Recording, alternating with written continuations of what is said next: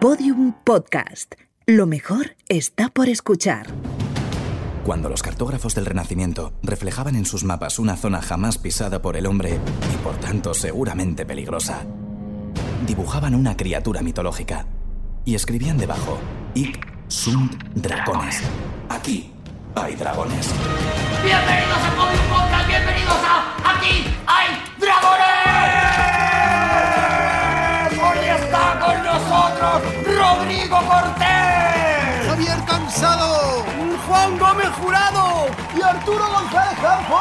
¡Ay! ¡Ah, qué maravilla, de verdad! Oye, una ¡Ay, cosa. qué alegría de vivir, por Dios! ¿Qué te pasa? ¡Qué suerte estar aquí juntos, por favor! Estoy emocionado. Pero es la felicidad, En Javi. día festivo. Estamos juntos en día festivo. ¡Emocionado! Nos da todo igual. Estamos Ah, ¿no? priorizando otras cosas. Priorizamos la amistad. Eso es. Es el cumple de mi hija, que nació el día del Pilar y por eso se llama Susana. ¡Toma! ¡Toma!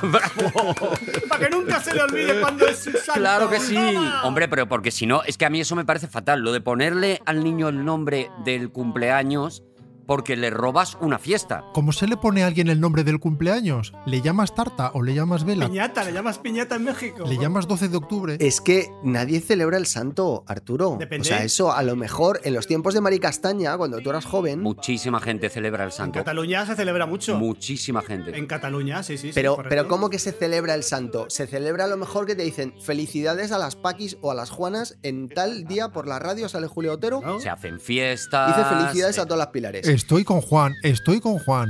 En mi cole, de repente, un niño que solía ser rico traía un regalo porque decía que era su santo. Y todos flipábamos. ¡Hala, un regalo por su santo! ¡Hala, qué rico es! ¡Santo ¡Qué ala! ricos son en su familia! Vosotros sois muchachos, pero en mi época, Sí. Franco vivo, Sí. el santo se celebraba. El santo se celebraba. Se celebraba. Te obligaba el Estado. Exactamente. Te obligaba a celebrar el santo. Te obligaba. Éramos pobres y no teníamos nada, pero lo celebraba. Pero venían señores a obligarte, Javi. Estaba la policía del santo que si tú no tenías una tarta de santo, a lo mejor con unas Coca-Colas, mm, te detenían. Y luego, con la llegada de la democracia, empezaron a prohibir la celebración de los santos. Se ganó mucho, se ganó mucho, porque era una fiesta espantosa. Pero todavía hay una resistencia de gente que en sótanos celebra a los santos. A mí me hicieron un regalo una vez Pues Ah, ¿ves? de mi santo. Me regalaron unos guantes de portero que tenían como para agarrar por dentro. ¡Qué maravilla! Pero una cosa, ¿no os parece maravillosa la imagen de Rodrigo Cortés jugando al fútbol? Bueno, que tenía guante de portero, otra cosa que jugar. eh. Mira, yo con lo que estoy viendo, la imagen de Rodrigo Cortés me parece maravillosa en cualquier situación ahora mismo, porque no vamos a hablar del pelo de Rodrigo Cortés. Ya podréis ver el pelo de Rodrigo Cortés en otros programas que estamos realizando con Rodrigo Cortés. Parece un cancerbero de los años 50, ¿eh? Sí. Con ese pelo así alborotado. Sí, sí. ¡Vamos con la primera contienda de piedra, papel o tijera! Y mucha Tijera atención. pa'l pelo de Rodrigo. Empiezan a combatir los combatientes, nunca mejor Juan, dicho. saca algo. Juan Gómez Jurado ha sacado la mano de la cámara, con lo cual no lo veo, es un papel. Rodrigo Cortés palma con una piedra clarísimamente. Y atención, ¡Garras! Javier Cansado pone unas garritas frente a sus ojos eh, que, que no sé qué significa. Lo que entre aquí lo destrazo en estas garras. Ah, vale, o sea, es, es un destructor eh, general. No, no lo destrozas, desgarras el papel. Lo desgarra. Claro, ras. claro, claro. Es una trituradora de papel. Trituro la piedra y trituro el papel. Trituro la payeta y trituro el papel. Yo creo que Garra gana a todo, absolutamente a Hombre, todo. por supuesto. Así que el vencedor es Javier Cansado. ¡Ole! empie- Empiezo yo. Ah, qué Empiezo maravilla, de verdad. yo. Toco, toco, toco. Enhorabuena, Javi. ¿De qué vienes a hablarnos hoy? ¿Y por qué? Primero, por favor, quiero mi sintonía.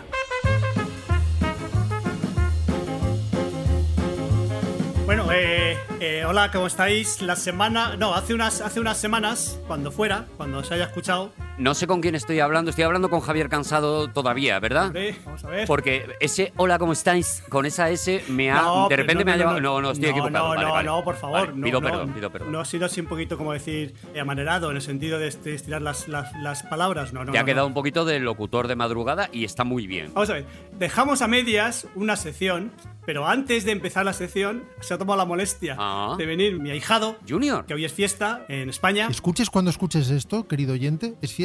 Hombre, fiesta, claro, es fiesta, sí, sí, porque no. este programa, perdonadme, es una fiesta. Si tú te pones aquí hay dragones cualquier día, te puedes coger y salir de la oficina porque oficialmente se considera fiesta si lo estás escuchando. Eso Y es. si lo estás escuchando y estás en la oficina, es que para ti es fiesta, claramente. Claro, eso eso, es. es. Eh, eh, eh, eh, eh, eh, eh, eh. Eso no, no tiene por qué ser verdad. Por ejemplo, hay trabajos que requieren atención plena y hay trabajos a los, en los que a lo mejor te puedes poner la radio. Porque a lo mejor alguien nos está escuchando a Oh. bordo Cuadrando Excel. de un camión y eso es su oficina. O un cirujano. Un cirujano puede perfectamente estar operando, pero escuchando un podcast. Mi amigo Roy, Rodrigo Pedrosa, que es neurocirujano, uno de los mejores del mundo, Está muy bien que lo hayas identificado antes de decir lo que vas a decir. Seguro que te lo va a agradecer muchísimo. se pone siempre el podcast cuando no está operando. Fabiano y Cansado tenían un, tenía un sketch muy bonito que, que el plante- planteamiento era ¿quién puede más a hostias? ¿Un neurocirujano o un charcutero? Mi amigo Rodrigo Pedrosa mide dos metros. Saludos a los charcuteros. Y a los cirujanos. Mariano, ven aquí, Mariano. Ya, pero que, que suene mi, que suene mi sintonía. Vale, poner la sintonía, Mariano, por favor, venga. María no más es tu nombre y tal vez no sabrás. Hola, Junior. Hola, ¿qué tal? ¿Cómo estáis? ¿Cómo estás? Arturo, ¿por qué hablas con Junior como si fueras un normalito? No es eso, es cariño, cariño, porque me da muchísimo cariño. Arturo, el tono que estás poniendo es como si le estuvieras hablando a una mascota con, con trisomía del par 21. ¿Qué vienes a contarnos, Junior? Vengo a contaros. Habla eso, Negrodae, que es el microfonito. Tengo, tengo ya pelos en los huevos, don Arturo, pero bueno. Don Ar- don Ar- don Ar- don Arturo. Adelante. Vamos a ver, es que eh, últimamente hemos hecho secciones, bueno, ustedes, yo, secciones muy buenas, y quería decirle a, a don Rodrigo que últimamente le estamos haciendo un poco de esto que cuando es- se dice algo malo en, así en, en- en lenguaje moderno, ¿cómo se dice? Hater, haterando, le estamos. Tro- eh, en- no, troll, trolean. Estamos troleando, Troleando, un poquito. vale. Estamos troleando. Rodrigo Cortés. A Rodrigo Cortés, a ti. A, a usted, ¿no, Juan? A don Rodrigo. No, sí. no, yo- lo- lo- era como, da igual, era metonimia, no, no importa. Tiene narices observar este programa y pensar que el troleado es Rodrigo Cortés. Ah, es verdad, sí, sí, y si estamos en eso. Sí, tienes razón, Claro, Junior. por supuesto. Estoy un poco cansado de tanto troleo alrededor. Porque usted pone, ha puesto muchísimas veces a Bob Dylan y don Arturo y mi padrino se han reído un poco de Bob Es Dylan. verdad, es y verdad, usted es se lo ha llevado muy mal. Bastante bien lo he llevado, Junior. Bueno, pero para que vea que n- no todo el monte es orégano, como dice mi padre, voy a ponerles un, un esbozo del gran Luciano Pavarotti.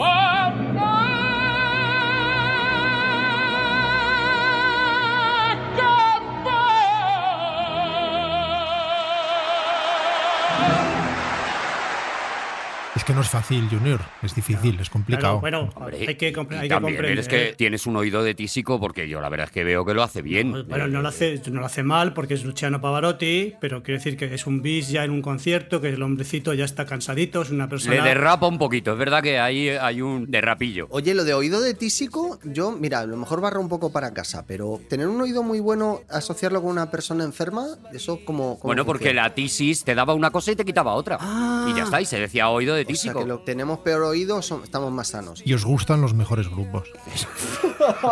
Bueno, eh, esto, que, esto que he puesto, esto que he puesto, además, además de resarcir un poco a don Rodrigo, Gracias, Junior. para que vea que, que no todo el monte es orégano, me da para hacer una subsección en mi sección, que es contar anécdotas de mi padre. Ah. Ajá. Y voy a contar que me viene pintiparado una anécdota de Luciano Pavarotti. Luciano Pavarotti. Luciano Pavarotti hace años hizo un- estuvo en un grupo que era- se llamaba Los Tres Tenores, que era Josep Carreras, Sí. un señor y Pavarotti, ¿vale? Un señor era Placido Domingo Un Junior. señor muy conocido, muy célebre, muy respetado. Plácido Domingo. Eso. ¿Vale? Los tres. Poco antes de, esta, de, esta, de este grupo sacaron una, una- una- un disco con, se llamaba Tuto Pavarotti. Sí, hombre. que era que incluía pues no toda la producción porque Pavarotti tiene muchísima producción pero bueno Tutto Pavarotti estaba Se vendió muchísimo el tuto Pavarotti. Eh, lo más granado vale entonces cuando vinieron a actuar a España los tres tenores el señor Plácido Domingo el señor José Carreras y el señor Luciano Pavarotti mi padre como era crítico de música pues le invitaron a verlo Para que criticara. Claro. eso es para que hablara. Y cantaba uno, cantaba otro, cantaba otro. Y cuando cantó Luciano Pavarotti, un señor que estaba al lado acaba Pavarotti, entonces se levanta y dice: ¡Bravo, tuto! Porque era muy fan, era muy fan de Pavarotti, pero no sabía exactamente. Qué gracia tiene la anécdota, ¿eh, Junior? Muchas gracias. Eh, muy buena. Muchas Las, las gracias. anécdotas de tu padre. ¿Va a ser sección dentro de tu sección? Bueno, para hoy, hoy sí. Vale. Luego ya- Va a ser un rinconcito que abres para el humor. Eso es, para que vean que soy versátil. Pero el concierto estuvo bien o estuvo mal. No, mara- maravilloso. Vamos a resarcirnos. A don Rodrigo, a don Arturo y, y a Juan. Vamos a resarcir un poco escuchando en Es un Dorma.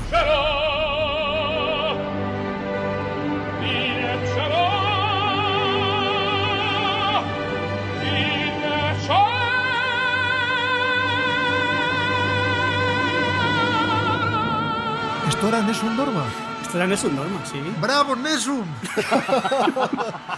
Oye, ¿conocéis, ¿conocéis la historia de Nessun Dorma? Que es una, es una auténtica preciosidad. No. No, es que no, no sé cuánto de aficionados sois a la, a la ópera. No nos gusta. No nos gusta. La La, ópera, eso que salen señores, ópera nos cae mal. señoras gordas y señores así mayores cantando. Eso es la Es ópera. una preciosidad. Si, si no habéis tenido la oportunidad de, Oh, de ver Turandot com- Por completa, favor, Turandot. es una maravilla. Turandot es, un- es un- es una mujer. Pero ¿quién ha puesto, pero quién ha puesto Turandot a una mujer? Vale, ¿Cuándo, cuándo celebra su santo esa mujer? Turandot, la princesa pura de Pekín, a la que corteja el príncipe Calaf, que es el que canta en, este, en esta parte en voz de El Pavarotti. mismísimo príncipe me estás queriendo decir Venga, que hombre. está cantando. Que va un príncipe a cantar a un, un teatro de cualquier forma. Es que no te puedes hacer pasar por un príncipe en una ópera si no eres príncipe. Cuidado con la apropiación. Por eso no me gusta la ópera. Cuidado con esto, ¿eh? Él finge eh, ser un extranjero desconocido para cortejar a la princesa Turandot. Por eso la habrán dejado cantar. El problema es que si eh,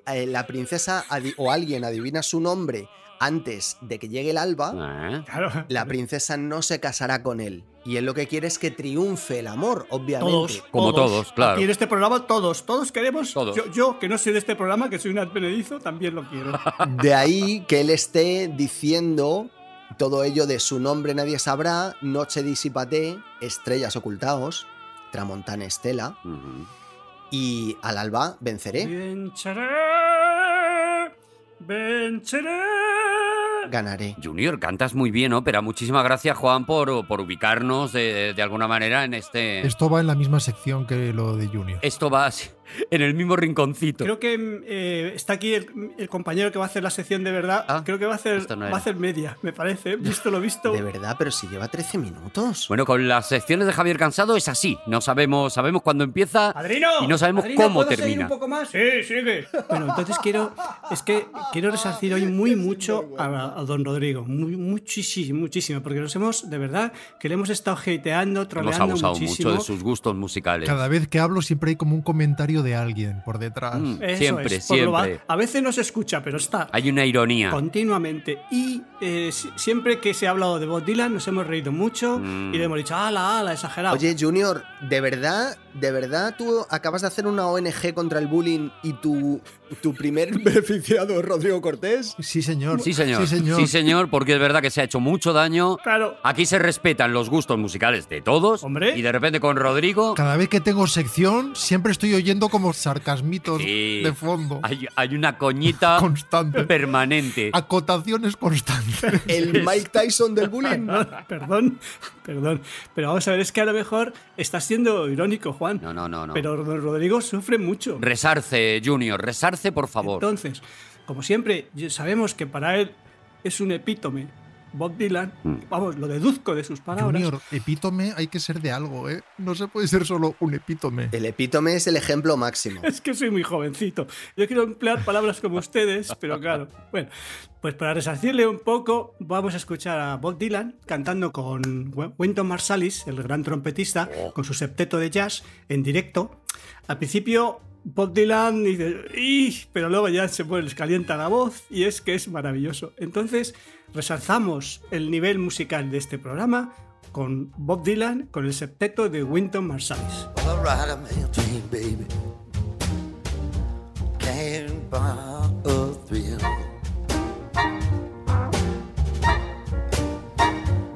I've been up all night, leaning on the windowsill.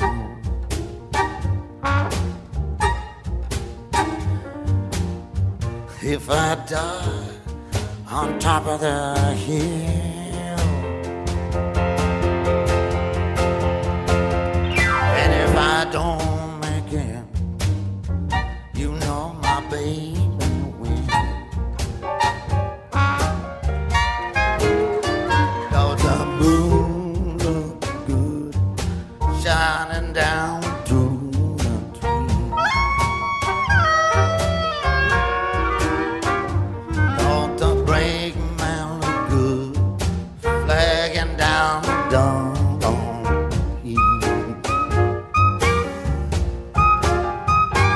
Don't the sun look good going down over the sea But don't the sky look far when it's evening coming after me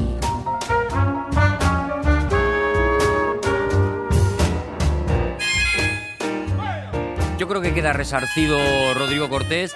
Te pedimos humildemente perdón, Rodrigo, por lo que hemos estado haciendo con tus gustos musicales. Te lo digo así de claro. Qué bien canta Dylan, ¿eh? Canta muy qué bien poquita Dylan. voz tiene y qué bien canta. No sé qué voz de Dylan me gusta más. Entonces, adelante. Bueno, yo tengo que, tengo que ir porque queda para. que- Mi, mi madre se llama Pilar Sí. y tengo que, hoy, es, hoy, no sé si lo hemos dicho, es el día del, el día del Pilar. No necesariamente. Bueno, sí. Estés escuchándolo. Cuando lo estés escuchando es el pilar. es el Pilar, cuando Pero vamos a sea. ver, ¿Quién marca las directrices? Tu madre se llama Pilar Junior, claro. Entonces, si la, tienes si la que- queréis felicitar, porque cuando escuche esto se, se- se alegrará mucho. Felicidades, Pilar. Felicidades, Pilar. Ah. Vale, pues os dejo con mi. Pilar más. Me voy y dejo a mi padrino con vosotros. Gracias por venir, Junior. Vale, esta sintonía eh, eh, pertenecía a alguien, pero yo ya estoy perdido con los personajes de esta sección. Soy yo otra vez. Vamos a ver, no me, me estoy- me estáis haciendo un lío. En mi sección me estáis haciendo un lío. No soy el dueño. Yo soy cansado otra Ahora vez. que eres eh, No Javi, notas que eres soy Javi, cansado. perdona, perdona, Javi, perdona. Vale, entonces hemos escuchado mi, se- mi- mi sintonía y hoy vamos a acabar, que me parece que no vamos a acabar, la sección que inició un compañero mío de colegio que estaba prácticamente en la indigencia, en la indigencia Sí, afectiva, sí, sí, en la sí. indigencia moral, Lo en recordamos. Mm. la indigencia económica y él me pidió trabajo y yo le dije, como no, yo soy una persona bondadosa, El sinvergüenza. Ah, pero dejó la sección a medias. Y hoy ha venido mi amigo del alma, mi compañero Pepito. Pepito mi corazón. Pepito de mis amores. Cántame así. Cántame así. Con amor. Pepito el sinvergüenza. Pepito, muy buena. Hola, ¿cómo estáis? Hola, don Pepito. Tiene voz de chulo. La semana, bueno, semana, cuando fuera que es escuchar este programa, El día del pilar hemos quedado. No, cuando se oyera el anterior. El anterior, el Entiendo anterior. yo, ¿verdad, don José? sí, sí, También era el Don pilar. José, gracias. Siempre que escuchas aquí dragones es el Pilar. Por eso es pilar, porque es la columna que sostiene todo. Eso, la piedra roseta. Y porque el Ebro guarda silencio. Si no recuerdo mal, Pepito, estabas hablándonos de eh, cantantes ciegos, cantantes invidentes, no sé, nos explicaste la claro. diferencia. Estuve vale. indagando, indagando en la prensa americana, en el New York Times, en el Oklahoma Times, en el Washington Post, en el Chicago Post. Bueno, un montón de periódicos y saqué una lista de la influencia, la importancia de los músicos invidentes, ¿vale? Maravilla. ¿Os acordáis que hablamos de Diana Shur, con el número 5? Hablamos también de Raúl Mirón, un cantante de Arizona. Hablamos de José Feliciano. Y hoy vamos al número 2 de la lista, 543, Yo creo que los dos los tenemos en la cabeza cuáles son, porque yo creo que si piensas en cantantes ciegos, hay dos que te vienen los primeros. Todos sabemos que uno es Steve Wonder y otro es Zubiri. Ahora hay que ver a quién ponemos el número uno. Ahora hay que ver dónde está la balanza. No he sido nacionalista y he quitado a los españoles. Menos mal porque habríamos barrido, habría sido he abusado. quitado a la niña de la Puebla, he quitado a Zubiri. Hombre, Hombre, arrasamos. Por supuesto, por supuesto. En el número 2, como muy bien decía Arturo, es Stevie Wonder. Very superstitious. Writings on the wall. Very superstitious. Nació en 1950 Stevie Wonder, quien no sabe esto. Toca el piano, la batería, el bajo, las congas, la armónica. Empezó de niño con 11 años, hizo su primer disco, se llamaba, Lit- qué bonito, Little Stevie Wonder, qué Ujú. bien, o sea, para que no haya dudas. Dice, ¿este, qué, le, qué le pasa a este, a este cantante? Dice que es Little, es pequeño.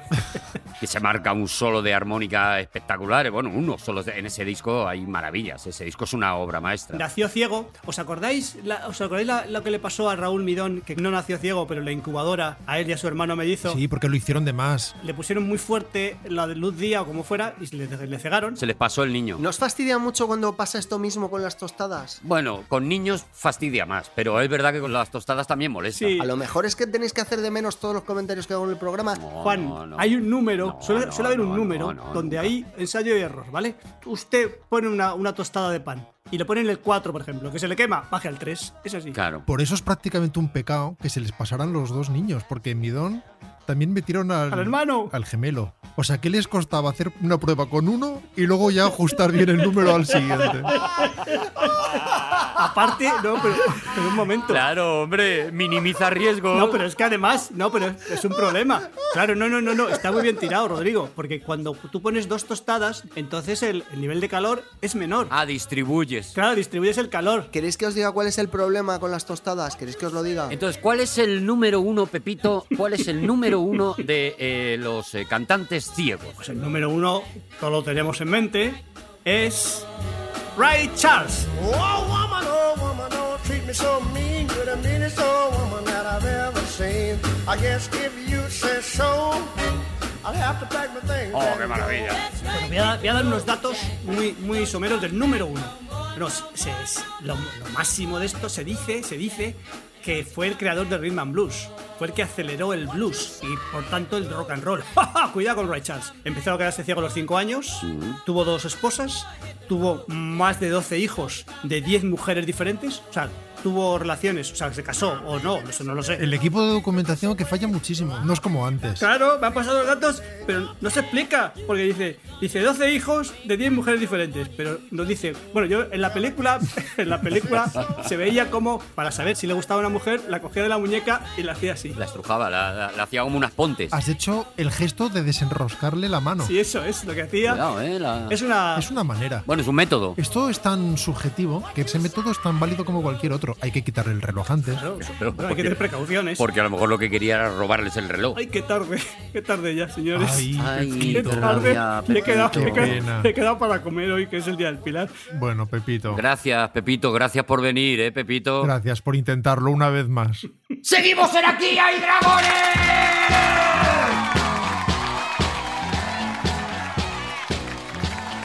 Bueno, pues ahí estamos, ya, de, de verdad, Pepito es de las personas que, que menos entiendo su, su aparición en este programa, de verdad, ¿eh? Lo Tenéis siento, que pero... entenderlo, es una persona que ha estado prácticamente en la indigencia todo el tiempo y ahora está, está incorporándose. Ha sido muy importante, Pepito, ¿eh? Ha sido muy grande, ¿no? Sí, sí. Lo que pasa es que Javi ha sido muy importante para él y eso a nosotros nos da un poco igual. Javi, una pregunta que yo tengo. ¿Este señor es posible que parte de, de esa reinserción que estás haciendo tú con él se deba a que Sí. ha pasado algún tiempo en prisión por algún tipo de circunstancia? No, no, no, no, no, no, no, no. Pero no hay que perder la esperanza.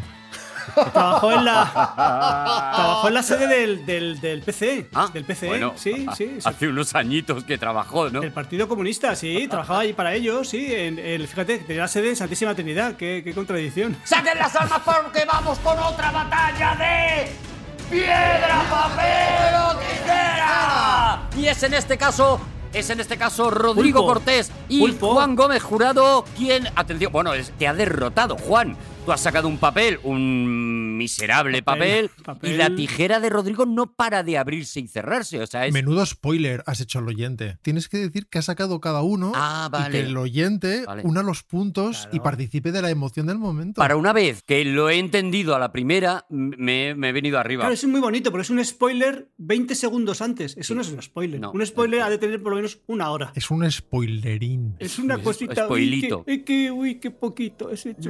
Rodrigo Cortés, ¿de qué vienes a hablarnos hoy? ¿Recordáis que el otro día hablábamos de la banda sonora que no fue? Sí. Oh. La banda sonora perdida Claro. de Alex North y encontrada después, jamás usada para 2001. Magnífico. En ese momento prometí que haríamos una comparativa Sí. entre la peli que fue Sí, sí, sí. y la peli que podría haber sido. Y es hoy, y es hoy. Tú querías dejarlo pasar, pero un, un gafitas te dijo, Sí. ¿por qué no lo te sentiste mm, compelido? Bueno, Javi, yo siempre que he prometido algo en mi vida ha sido presionado por alguien. Vale. Ah. Así que hoy vamos a hacer esa comparativa que para hacer como Dios manda, seguramente hagamos en el estilo de Pepito en dos partes. Vamos allá.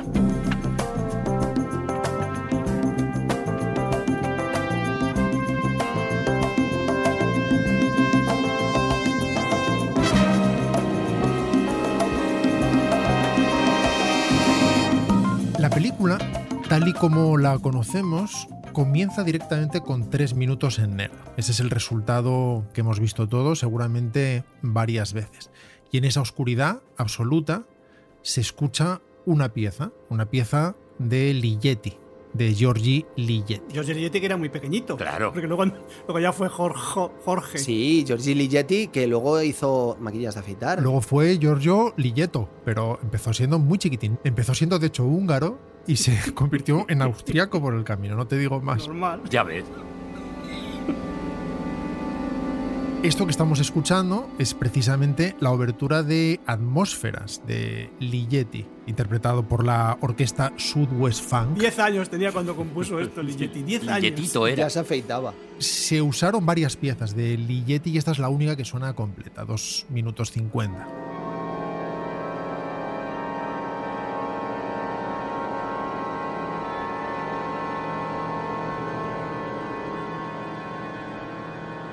Acaba el tema, aparece el logo de la Metro Goldwyn Mayer Ujú. y asistimos a la alineación planetaria más conocida de la historia, o no exactamente planetaria, ya que planeta solamente hay uno. Estamos en la Luna, en primer término, vemos en segundo término la Tierra, y de ahí emerge el Sol, mientras en la versión definitiva suena el Así habló Zaratustra de Richard Strauss, en este caso interpretado por la Filarmónica de Berlín, bajo la batuta de Carl Bonn.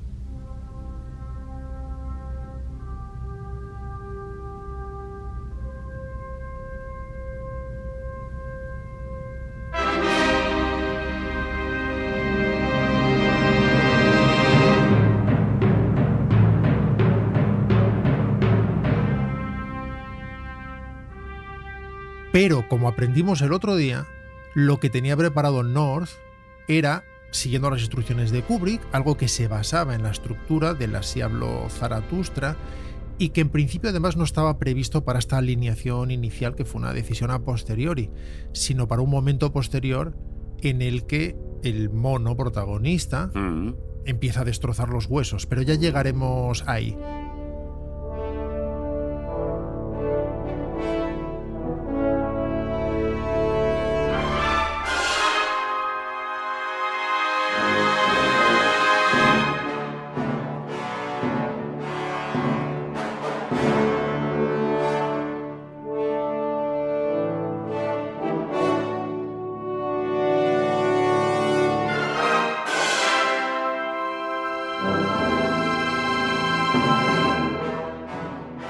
Carl Baum, has dicho. Carl Baum. Calvón era mucho más grande que Ligeti. El nombre del mono era efectivamente Carbon. Es el que prolonga la vida de las lavadoras, ¿no? Carl Baum, el director de orquesta Carl Baum, que al principio era Carl Bim.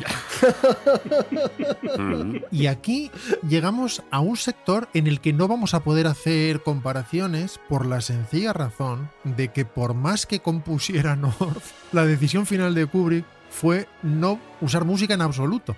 No ya música de otros compositores o de clásicos del siglo XX, sino directamente Nada, la nada. nada. De manera que el siguiente tema que compuso North se llama The Foraging, que vendría a significar algo así como la búsqueda de alimento.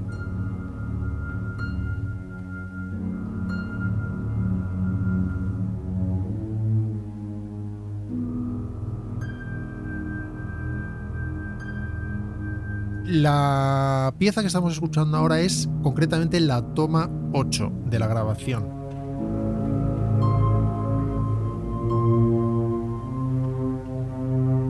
es el bloque que se llama El Amanecer del Hombre, Mm. hace 4 millones de años, Vemos los paisajes africanos, los tapires y los monos que comparten comida y espacio con otras especies. Hasta que finalmente, al final del bloque, si lo recordáis, un leopardo ataca a un mono y lo mata.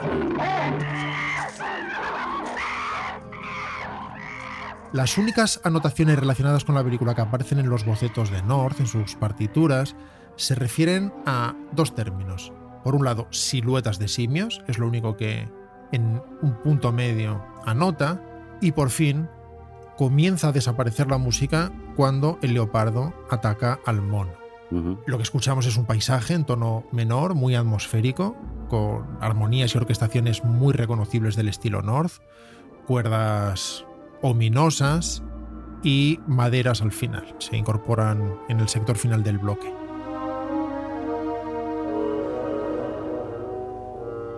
Tened en cuenta, sin embargo, que lo que suena finalmente es esto.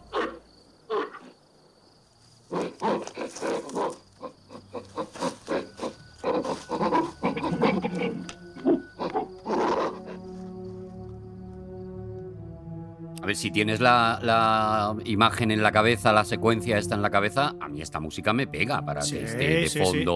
O sea, me da ese clima, me da ese rollo. Yo iba con el leopardo. Yo cuando vi, ¿sabéis que la vi la película de, el estreno? La vi de niño, de jovencito, muy, de, muy de niño, era no, jovencito. Y cuando el leopardo se come al mono, digo- le ataca, digo, ¡bien! O sea, me salió de Ya dentro. hemos dicho más veces que tú no tienes alma, Javi. 1-0. ¡Toma, mono! ¡Toma! Es verdad que la música sonaba bien, era adecuada para las imágenes, ahora hablaremos sin embargo de las razones por las que pudo quitarlo, Mm. y para poder definirlas nos viene muy bien precisamente escuchar el siguiente corte de la música compuesta por North, llamado The Bluff, que sería algo así como el engaño o, o- o el, o el intento, quizá el amago, ya que define el momento en el que las dos tribus de monos empiezan a amenazarse sin llegar a pegar del todo. Es una pieza que comienza a hurtadillas y va ganando en intensidad.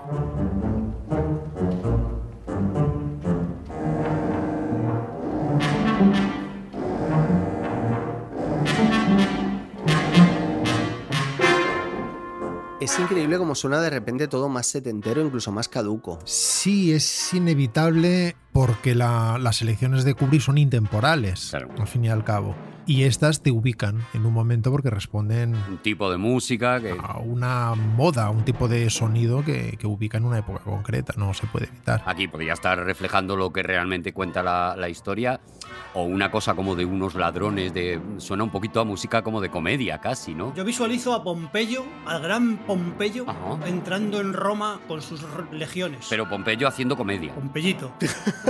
que tiene un bolo por la noche. Javi, ¿en qué año fue lo de Pompeyo en Roma? ¿Será el 60 antes de Cristo, una cosa Es así? la, la guerra civil, sí, sí, sí, sí, contra por ahí. César, sí, ¿En sí. qué mundo de Dios te lleva esto al 60 antes de Cristo? Las Explícamelo. fanfarrias.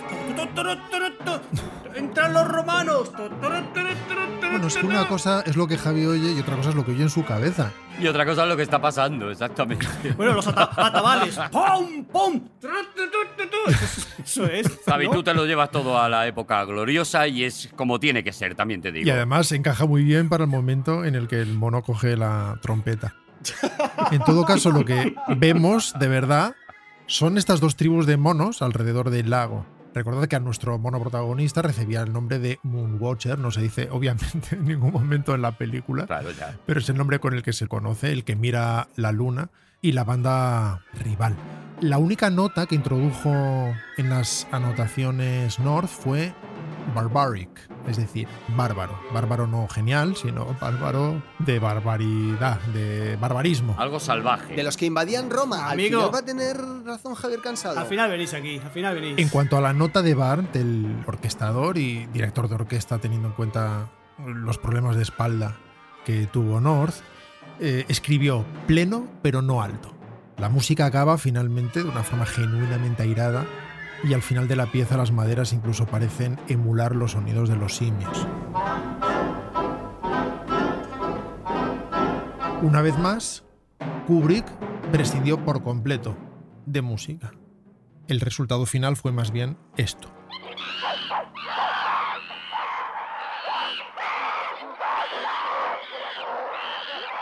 Lo que nos lleva a Night Terrors, terrores nocturnos o simplemente pesadillas, pero aquí como los monos están despiertos, vamos a decir terrores nocturnos.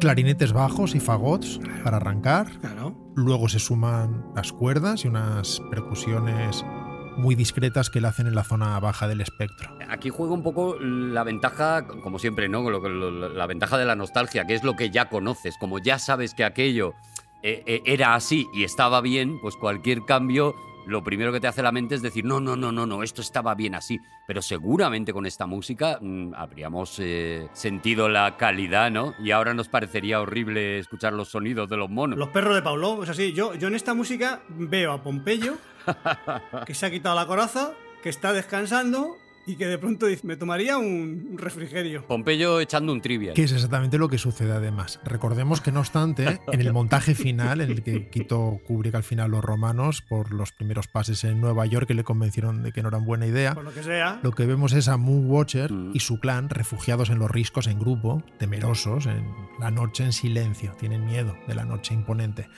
Hasta que finalmente el sol, una línea naranja en el horizonte, deshace sus temores.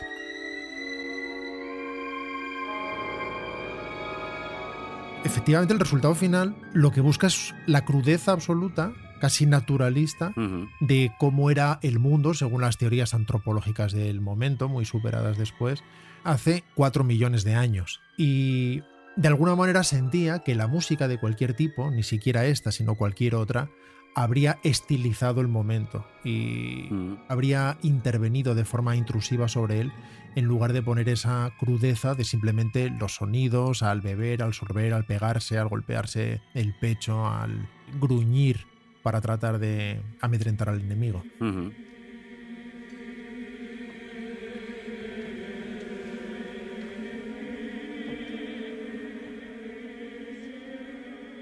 Para la siguiente escena, se diría que Kubrick tenía claro que iba a sonar Ligeti sí o sí, porque North no escribió nada. Hablamos de la primera aparición del monolito.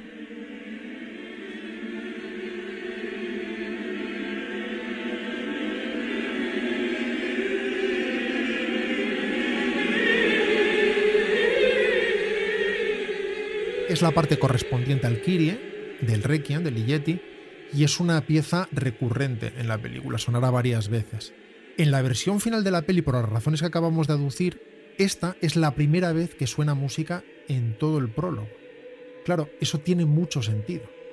Asistimos con esta crudeza y naturalismo a las escenas de los monos y, sin embargo, con el monolito, es decir, con la inteligencia, La llegada. de- llega la música. Mm. Y eso tiene una fuerza superior, no podemos sustraernos a ello, de la que habría tenido si hubiéramos empleado música previamente. Aquí ni siquiera le pidió Kubrick a North que hiciera ninguna intentona. Directamente North no compuso nada para esto. Ala, al revés. A Alex North le pide el revés, le pide hazme música, música, música y cuando venga la inteligencia me la quitas. Me la quitas. Ah, amigo, qué cambio. En cualquier caso, con el monolito, Moonwatcher se hace listo.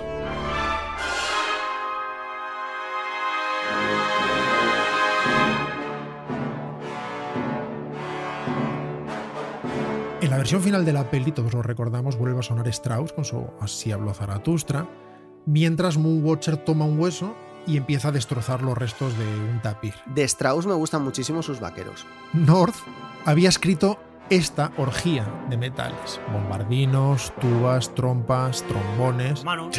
y en la pura escritura romana, como Javi nos recuerda, cuartas, quintas, intervalos adicionales, es un gran tema, no lo perdamos de vista.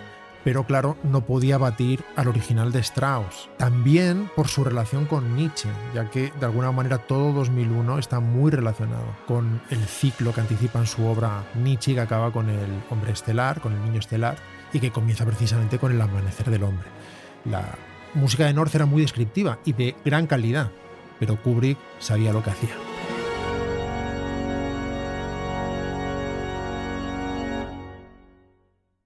Y ahora que los monos son listos, van a reinar en el planeta.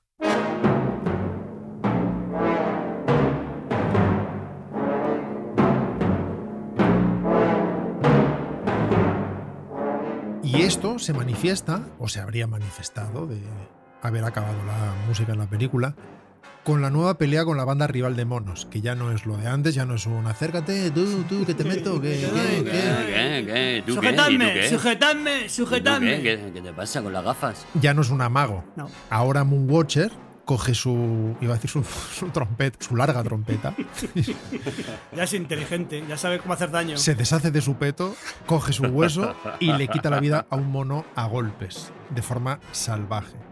Esta es una de las piezas más largas de la partitura de North, son 16 páginas de partitura orquestal, 192 compases.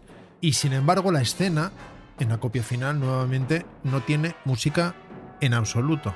Lo que hizo North, sin embargo, es una especie de mini concierto para metales y percusión que pretende reflejar el salvajismo del momento. Kubrick decidió que el salvajismo del momento se reflejaba con el salvajismo del momento y punto. Tres timbales, bombo, caja, platillos, xilófono, campanillas, todos entregados al mismo furor bárbaro que la tribu de Moonwatcher, a estas alturas casi una banda. Como los timbales no tienen una función rítmica solo, sino que se comprometen con las ideas melódicas, los intérpretes, los timbalistas, tienen que afinarlos sobre la marcha para alcanzar notas diferentes. La escena original, para la que North compuso música, era más larga, por cierto, que la que finalmente se estrenó. ¿Sabéis que los, los monos son súper carnívoros, pero solo unos pocos?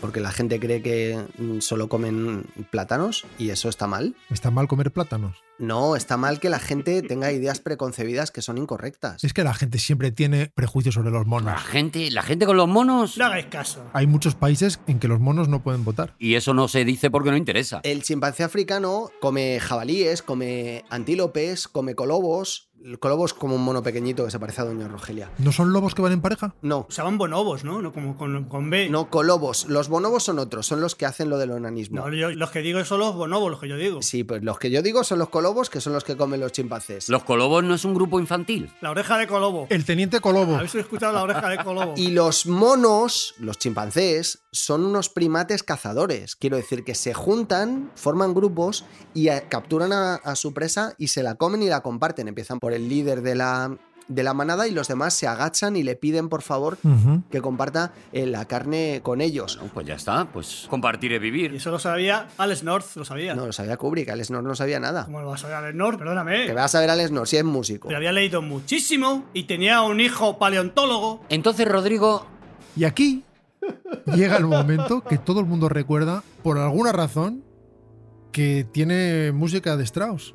Todo el mundo recuerda que aquí suena el Así habló Zaratustra, sí, solo que es un momento que nunca ha tenido música. Así funciona la memoria y así de fiable es. Me refiero a cuando Moonwatcher toma finalmente su hueso y lo lanza desafiante al cielo. me estás diciendo que no hay música ahí que no está sonando mientras sube el hueso. Tan, tan, tan, tan, tan. Eso mismo estoy diciendo. Me estás diciendo. No, de verdad que me acaba de estallar la cabeza. Ahí no suena nada, ahí suena Moonwatcher haciendo... Ostras, solamente suena suena Alejop. no me lo puedo creer. Suena. ¡Aupi! Y el hueso va para arriba. ¡Ah, ¡Opa! Yo lo recordaba mal, lo que pasa es que después de que Rodrigo empezara a introducirnos de nuevo en esta película, me la he vuelto a ver, Ajá. a mí también me sorprendió. Me jugaba un pulgar a que, a que en ese momento sonaba esa música. Pues no, ahí lo que llega es un corte mítico. Aunque hay un corte, fija- no, no tiene nada que ver, pero hay un corte antes que tiene para mí mucho más interés, que es cuando aparece el monolito precisamente y suena Ligeti. Mm. Esa música se corta absolutamente, sin ningún tipo de fundido, y aparece un amanecer con el sonido del paisaje al día siguiente. Y ese corte me parece que tiene mucha más fuerza, me recuerda al de Lawrence de Arabia, por ejemplo, Sí, es verdad. Pero este es absolutamente mítico, que es cuando el hueso en el aire se convierte en ese satélite espacial que cubre en un solo empalme de celuloide 4 millones de años.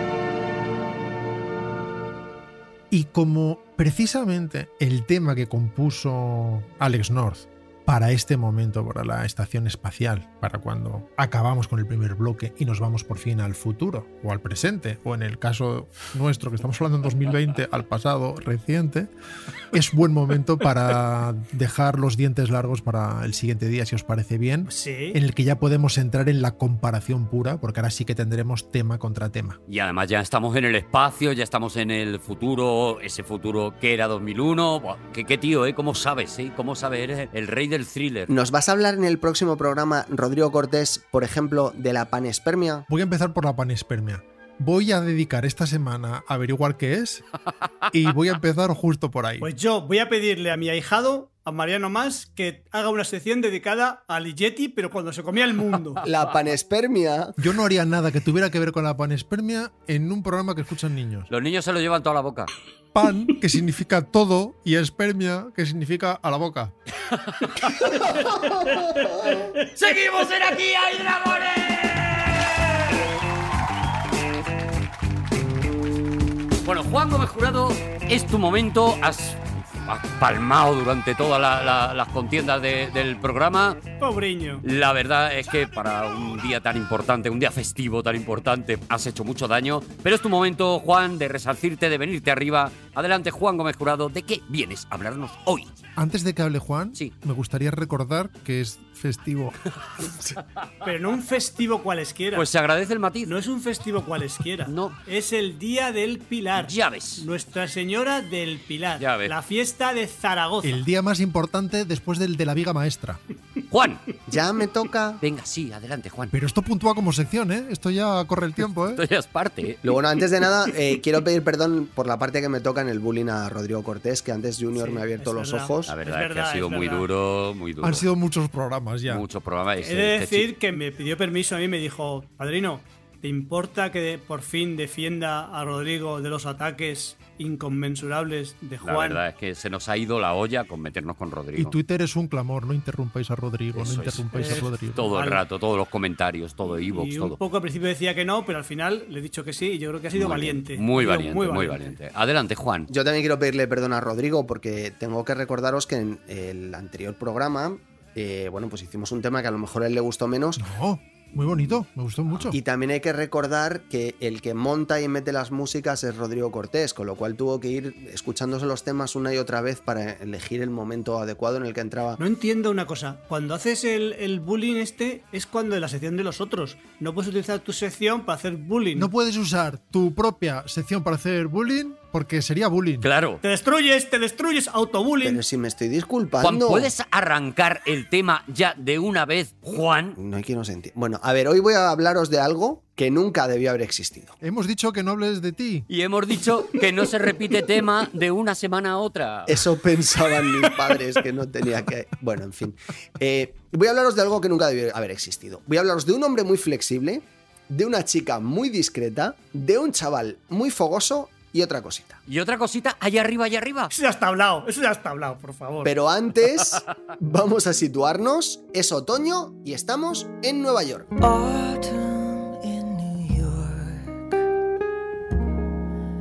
Why does it seem so inviting? Es otoño y estamos en Nueva York y pones Otoño en New York. De verdad que eres un genio, Juan. Me pareció que a lo mejor esto nos podría llevar un poco a una música que nos encuadrara un poco en que estamos en Nueva York en 1961. Brillante. Estamos en las oficinas de Marvel Comics y el editor Martin Goodman le encarga una publicación nueva a un par de jovenzuelos con cierta experiencia en el mundo del cómic, pero que todavía no tienen nombre. No tienen nombre, pero vamos a ver, vamos a ver, vamos a ver. ¿Cómo no van a tener nombre? ¿Cómo van a empezar a trabajar en Marvel sin bautizar? Marvel exige que vayan todos bautizados. Claro. O sea, van, se llamarán pequeñitos. Little, Little no sé qué, Little Johnny. Ahora igual no, pero en aquella época en Nueva York, menuda la iglesia. Años 60. Porque además lo- los superhéroes se trabajan desde el nombre, quiero decir, el hombre araña, pues es que te está dando ya un montón de cosas. No haces primero Peter Parker y luego dices, le voy a llamar el hombre araña. No funciona así. Ay. Bueno, estos jóvenes se llamaban Jack Kirby, que era dibujante y co-guionista, y Stan Lee, que era co-guionista.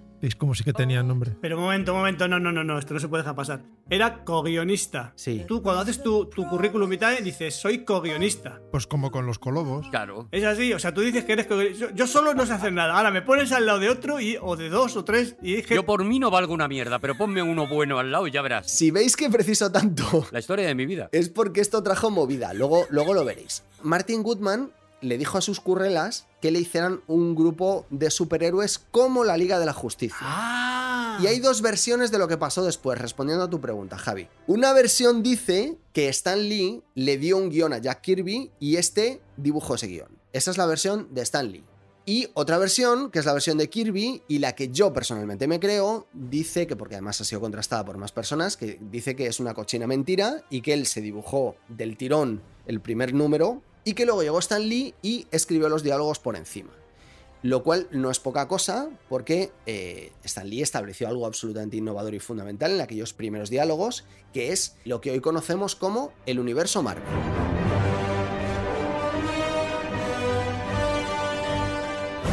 ¿Puedo hacer una pregunta? Sí, O sea, Jack Kirby se dibuja entero el número, sí, pero porque va hacia algún lado. O sea, inventa una historia, supongo. claro, porque él es co-guionista. Vale, y va dejando bocadillos y ya se los rellenarán. No, pero él dibuja sin colocar los bocadillos. ah, Y vale. después los bocadillos y la rotulación, que además eso es- normalmente eh, forma parte de, de un sector aparte, lo hace otro artista completamente distinto, De otro país. no del mismo país. Se añade después cuando, cuando lo escribe Stan Lee. Oye, ¿y ¿cómo se apellida Stan Lee? Está Li- Lieberman. Stan Eh, Lee- ah, es que es Stan Lee, no Stan Lee. Sí, el Lee es seudónimo. Stan Lili. Está bien que coloquemos un poco también en su sitio la autoría de Jack Kirby, porque siempre se habla de Stan Lee como ese creador total y mm, de eso nada. No, es cototal. Es cototal. Exactamente, Exacto. el Creador cototal. Bueno, y todo empezó con un cómic publicado con fecha de portada de noviembre de 1961, otoño en Nueva York, cuyo título era Los Cuatro Fantásticos y cuyo argumento os resumo en esta canción. en una nave cruzando el espacio sideral. Por un accidente tomaron poderes sin igual. Wow, wow, wow, wow, los cuatro fantásticos llegan.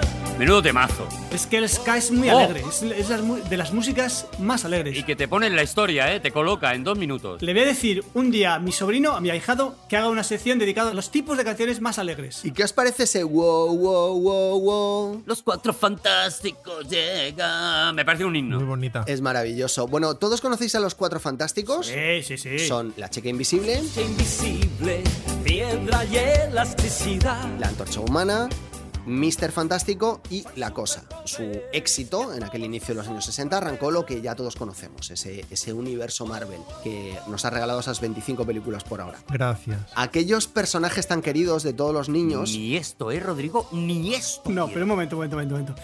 El verbo estaba al empleado. Regalado no. A ver, ha habido que pagar por verlas, es Ah, verdad. amigo. Pero te lo regalan, te lo regalan ya para toda tu vida. Yo no creo Esas en el pirateo, ¿vale? películas maravillosas. Ni esto quiero. Adelante, Juan. esos personajes tan queridos de todos los niños, porque además fue una absoluta locura en, en cuanto arrancó, y van a tener también una serie de televisión producida por Hanna-Barbera. En torno al 67 o al 68, no me acuerdo qué año fue, pero era cuestión de tiempo. No es cubrirse mucho decir en torno al 67 o 68.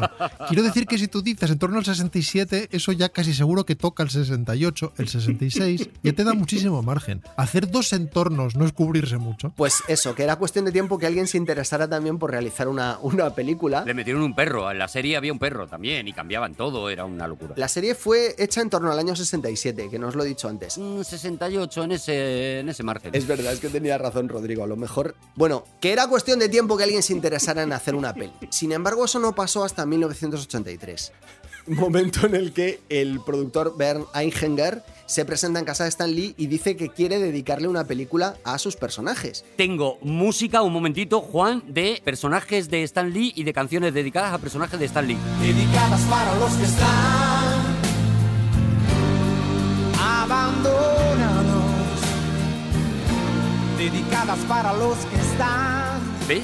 dedicada para los que están. Es que es, es la canción es clarísimamente Ah, Ramazzotti. de Stan claro, Lee. claro, es un homenaje a las ¡Ostras! creaciones de Stan Lee. No había tirado a lo conceptual. para los que Y eso- Y están. no, y no es conceptual, es textual. No, no, no, es tal conceptual. cual, estaba ahí el mensaje. Porque ahora Stan Lee ya tenía nombre. Claro. Casi prefería el wow, wow, wow. Bueno, Stan le cede los derechos a Eichinger por 250 mil dólares de entonces, que es muy poco dinero. Ujú. Eran más pequeños los billetes, de hecho. Pero siempre hacen lo mismo. Siempre, e históricamente, siempre es, es lo de entonces. Siempre. Cuando tú cobras denarios, cobrabas los de entonces. Cuando cobrabas pesetas, eran las de entonces. Las de antes. Si hoy, hoy día del Pilar, que es muy raro que cobremos algo, pero si cobráramos algo, serían las de entonces. Claro. De todas formas, a ver, digo de entonces porque si hoy vendiera Marvel los derechos de los Cuatro Fantásticos por 250 mil dólares, casi cualquiera de los que estamos aquí podría comprarse los derechos de esas películas. A ver, los tres fantásticos os la compraríais, ¿vale? Y la cosa se quedaría sin comprársela, ¿vale? Pues Yo siempre he imaginado que la cosa era la que más ahorraba. Y yo siempre me he imaginado a Arturo como la chica invisible. Bueno, Stan Lee le cede los derechos a Eichinger por 250 mil dólares, pero con una condición, que por otro lado es normal en la industria cinematográfica, que si no que me, me corrija Rodrigo, que es que tenía que empezar a rodarla antes del 31 de diciembre El pilar. de 1992. O sea, nueve años. Nueve años antes, sí, esto es en el 83 hasta el 92. Vale, tenía nueve años para hacer una película de los cuatro fantásticos o perdía los derechos. A comenzar a rodar la película de los Cuatro Vale, Fantásticos. empezar a contar. Eichinger le dice a Stan Lee que no se preocupe, que tiene la película terminada antes de esa fecha, seguro, segurísimo. Eichinger es alemán. Es alemán Eichinger, sí. Vale. Y así pasan nueve añitos.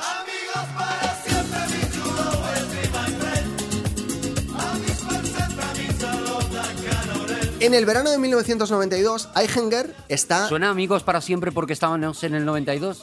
Claro, porque yo... Eres un genio. Eres un genio de la ambientación, que, de verdad. perdóname, está esa y luego Barcelona. Claro, claro, por eso, por eso, por Con eso. Freddie Mercury. Y, co- es que son esas dos. Del 92 no hubo Por más. eso, por eso, que el 92 no se hizo más. ¿Y dónde queda la expo? No, pero no hubo canciones. No hay más. ¿No había la canción de Curro? No estaba la canción de Curro. Chicos, Es una lata el trabajar, a lo mejor. que yo he buscado canciones del verano del 92 No hay. en Google, que es un- una labor que yo hago de vez en cuando. ¿Tienes Google? Y la otra canción que me sugería, ¿Te lo has instalado? Ah. aparte de Amigos para Siempre, Barcelona. No es que tiene dinero. era Tractor Amarillo. O sea que aún me tenéis que agradecer que esté sonando esto ahora debajo. No, si llevas unos programas con una racha excelente, Juan.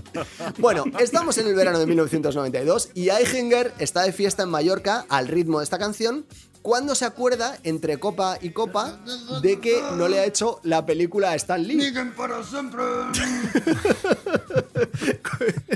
Cuenta la leyenda que Eichinger sale del local donde estaba de fiesta y se aproxima a un teléfono público.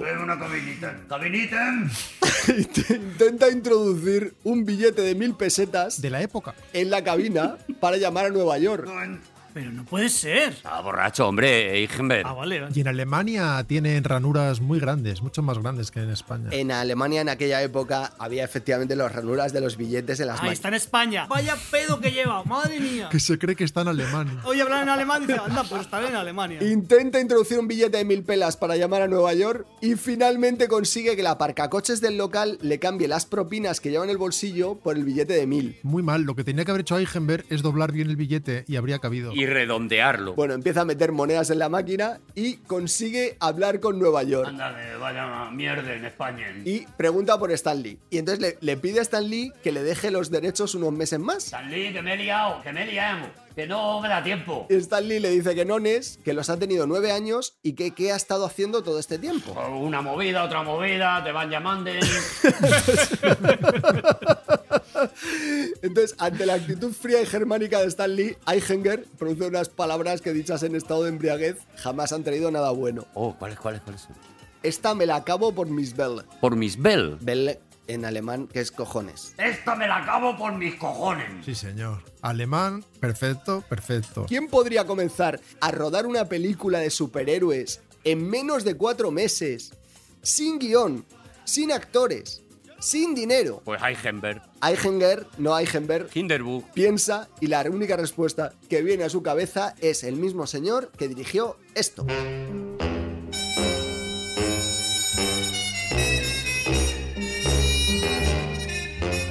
estoy seguro que este tema lo reconocéis, ¿verdad? Sí, pero si además dedicamos una sección a la tienda de los horrores y a las aventuras de Roger Corman haciendo películas en 37 minutos. ¿Quién podía haber rodado también barato, rápido? Ozores. Ozores podía haber rodado. Con la luz del sol. Es así. Ozores haciendo los cuatro fantásticos, de verdad que os pagaría to- lo que, lo que tuvierais vosotros, fíjate. Y le habrían sobrado dos fantásticos.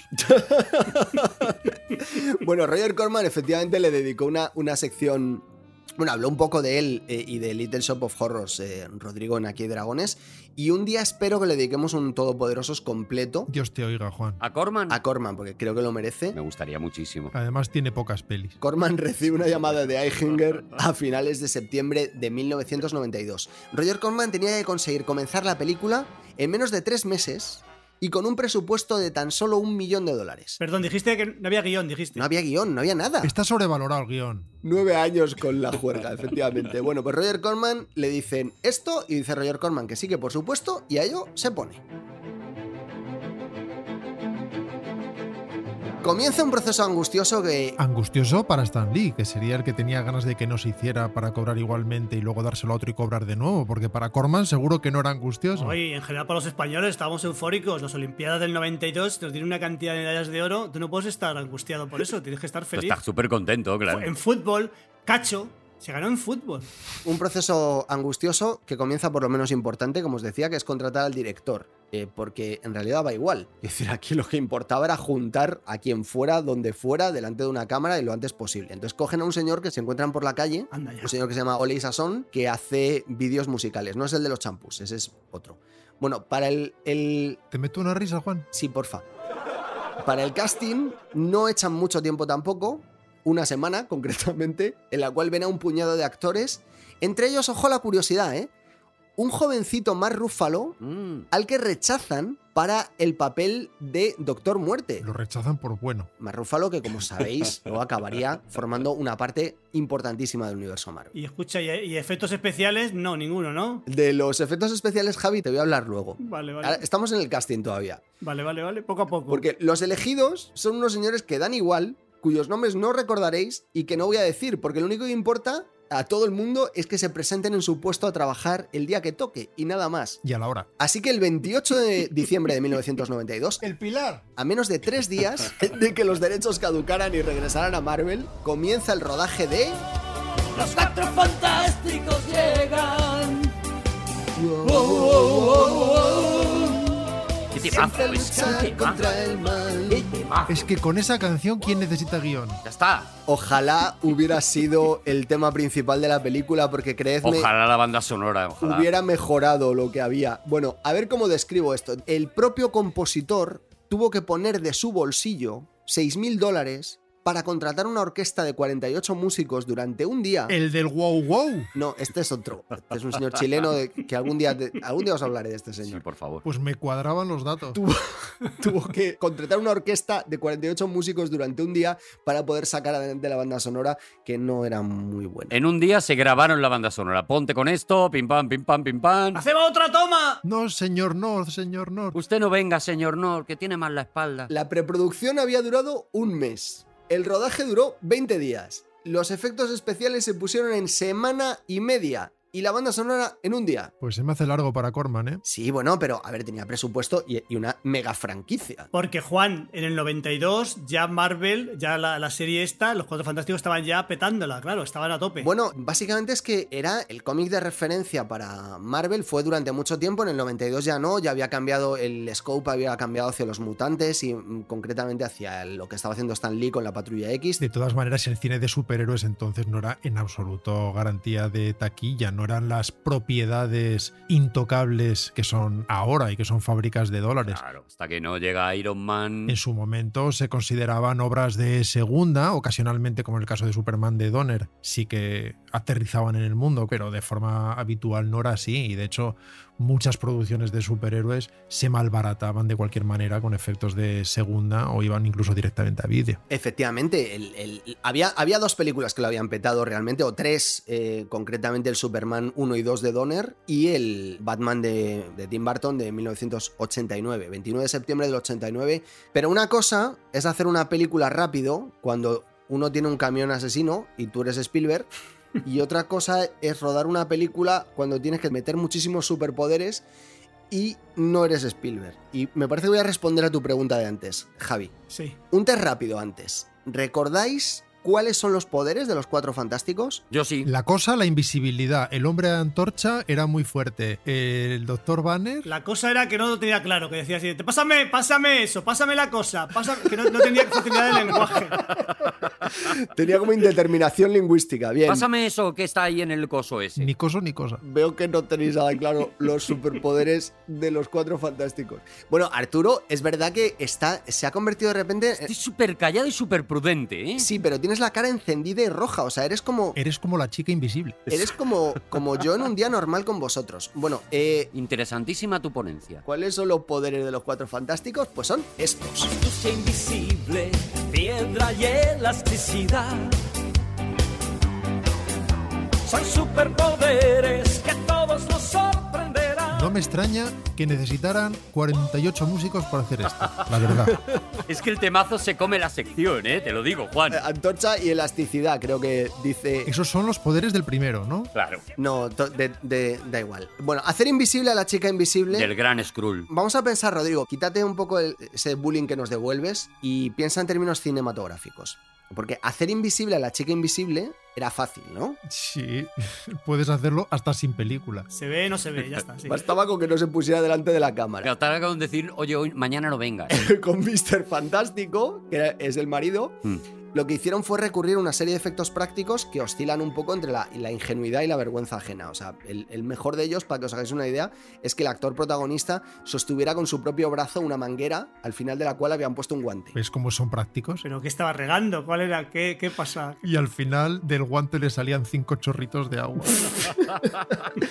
Las llamas de Johnny Storm eran más complicadas. No, porque si tienes muchos actores, Cerillas. Claro. Intentaron prenderle fuego de verdad al actor. Eso hubiera sido divertido y bonito y nos hubiera llevado a ese roar. Son actores baratos. estamos en Mallorca, no lo olvidemos. Pero desistieron finalmente porque no, no quedan bien y lo que hicieron fue quitarle el poder. Anda, Dejarlo inactivo hasta el último tramo de la película porque no había manera de representar Y ese... mientras tanto hacía Mientras tanto, en toda la película tiene la misma cara que tengo yo durante toda la sección. Sí, de- decía cosas, decía frases, hacía- era conceptual. ¡Ay, no digas eso que me caliento! ¿Me llamas? Decía cosas. o veía a la mujer invisible y hacía... "Mm". Decía, uy, ¿no os parece que hace hoy mucho calor aunque estemos en diciembre? Roger Corman y Ole Sasson eh, fueron a pedirle dinero a Eichinger para decirle que por favor que es que necesitaban representar el poder de Johnny Storm porque la antorcha humana tiene que arder, pero es que no tenían manera de hacerlo. Wow, wow, le cuatro es fantástico. eh, No puedo, no tengo un duro, Jen. Y el Eichinger les dijo que no había dinero y que punto y se acabó. Curiosamente, sin embargo, la cosa está espectacular. O sea, espectacular 1994, pero espectacular. Pero está súper bien, es verdad. Está espectacular para 1994 y para una peli de bajo presupuesto y de verdad os digo sin asomo de ironía que es la mejor representación de la cosa que se ha hecho nunca. ¡Qué sorpresa, qué giro dramático! Esto es importante, todos los que participaron en esta película se tomaron muy en serio la peli, ¿eh? De verdad, pusieron todo el corazón y pusieron todo el alma, Anda. intentaron hacer lo mejor que pudieron con lo que había.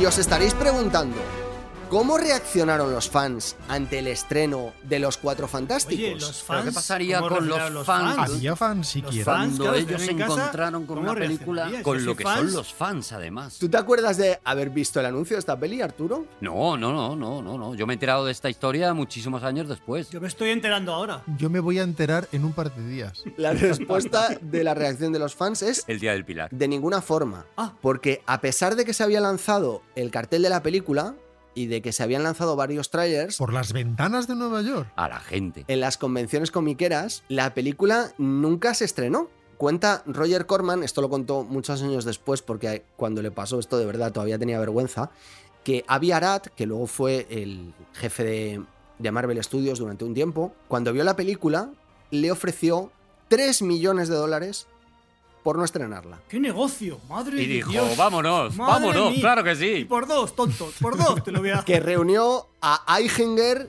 y a él y les dijo 3 millones de dólares y no la estrenáis. Claro que sí, todo lo que tú quieras. Le podían haber sacado cinco. Claro, es que ellos echaron cuentas y dijeron, nos hemos gastado 250 mil dólares en los derechos y cerca de un millón en rodar la peli. Pues mira. Todo beneficio. Barra libre para todo el mundo, para todo el mundo. Debió de aceptar Roger Corman y Eichinger porque la película no se ha visto jamás en una sala de cine. ¿Qué ocurre? Que claro, eh, a ver, Rodrigo, yo supongo que tú te pones en, en man- en- en la cabeza del director o de los actores, del equipo técnico, y dicen, ese curro que habéis estado haciendo eh, es que no lo va a ver nadie. Según lo has descrito, creo que lo viviría con cierto alivio. Pues Ole y Sasson no, porque de hecho intentó colarse en el almacén donde se guardaban las copias de la cinta una noche para descubrir, ante su sorpresa, que se las había llevado Eichinger y que había dejado un post-it el tío diciendo: Si estabais buscando esto, aquí no La la está. la la la la, no se sabe. Tenía que haber dejado la silueta con tiza. Y Ole Sasson se cabreó mucho porque él dice: Claro, yo me siento orgulloso de lo que he hecho dentro de las posibilidades que tenía y me hubiera gustado poder enseñarle a mi familia y a mis amigos ese trabajo. Claro. Esta obra maestra. No, papá, déjalo, no te preocupes. Por nosotros que no sea, papá. Que sí, hombre, que sí, que está bien. Y mientras tanto, el antorcha.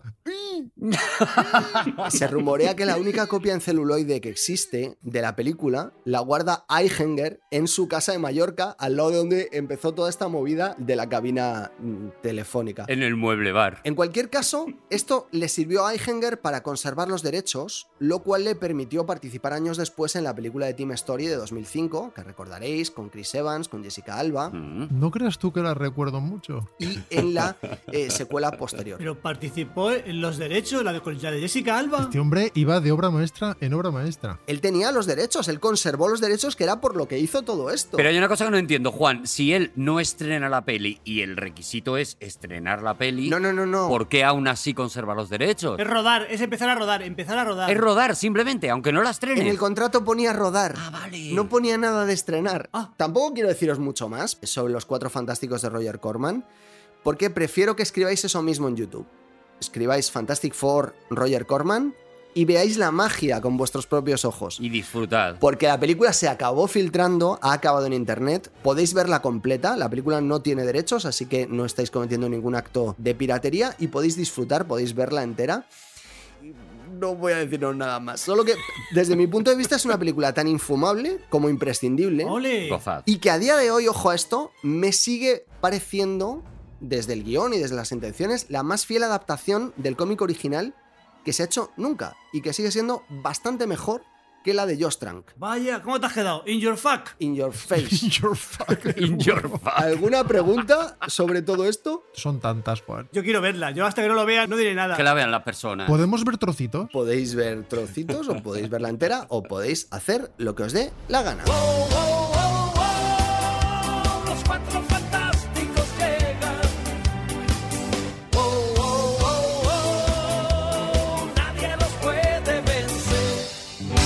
¡No vamos, señores! Muchísimas gracias por haber venido. Gracias a Podium Podcast. Ha estado con nosotros Javier Cansado. ¡Rodrigo Cortés! Juan Gómez Jurado y Arturo González Campos. Nos escuchamos en el próximo Dragones. Os queremos mucho. Gracias.